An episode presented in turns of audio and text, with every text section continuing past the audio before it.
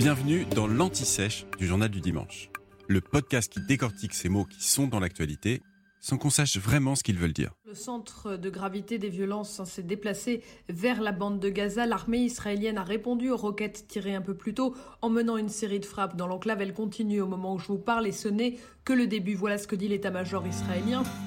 Au fait, c'est quoi la bande de Gaza? C'est une zone de 360 km le long de la Méditerranée, à la frontière de l'Égypte et d'Israël une zone tout en longueur, large seulement de 12 km au maximum. C'est pourquoi on l'appelle bande. Et sa ville principale est Gaza. C'est, avec la Cisjordanie, l'un des deux territoires revendiqués par l'autorité palestinienne pour y abriter son futur État. La bande de Gaza est l'ancienne terre des Philistins, au XIIIe siècle avant l'ère chrétienne. C'est une région qui a été occupée aussi et administrée par l'Empire ottoman entre le XVe et le XVIIIe siècle, puis soumise au mandat britannique à partir de 1917.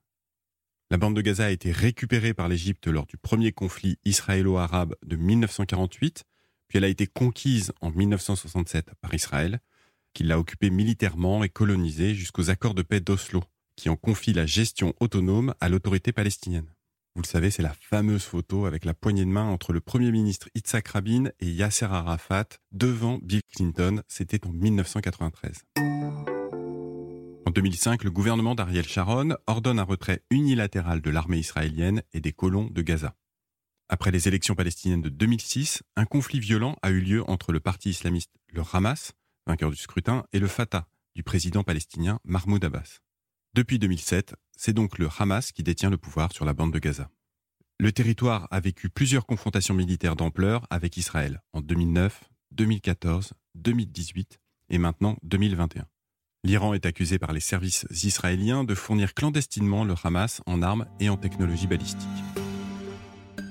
Peuplé de plus de 2 millions d'habitants, Gaza possède le plus fort taux de densité humaine des pays à revenus intermédiaires. Le blocus économique imposé par Israël a un impact considérable sur son taux de chômage, qui était de 52% en 2019, et sur sa croissance.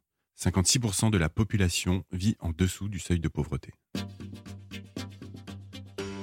Vous venez d'écouter l'Anti-Sèche du Journal du Dimanche, le podcast qui répond à la question que vous n'osiez pas poser. Je suis Vivien Vergniaud et je vous retrouve très vite pour un nouvel épisode préparé par la rédaction du JDD. À bientôt!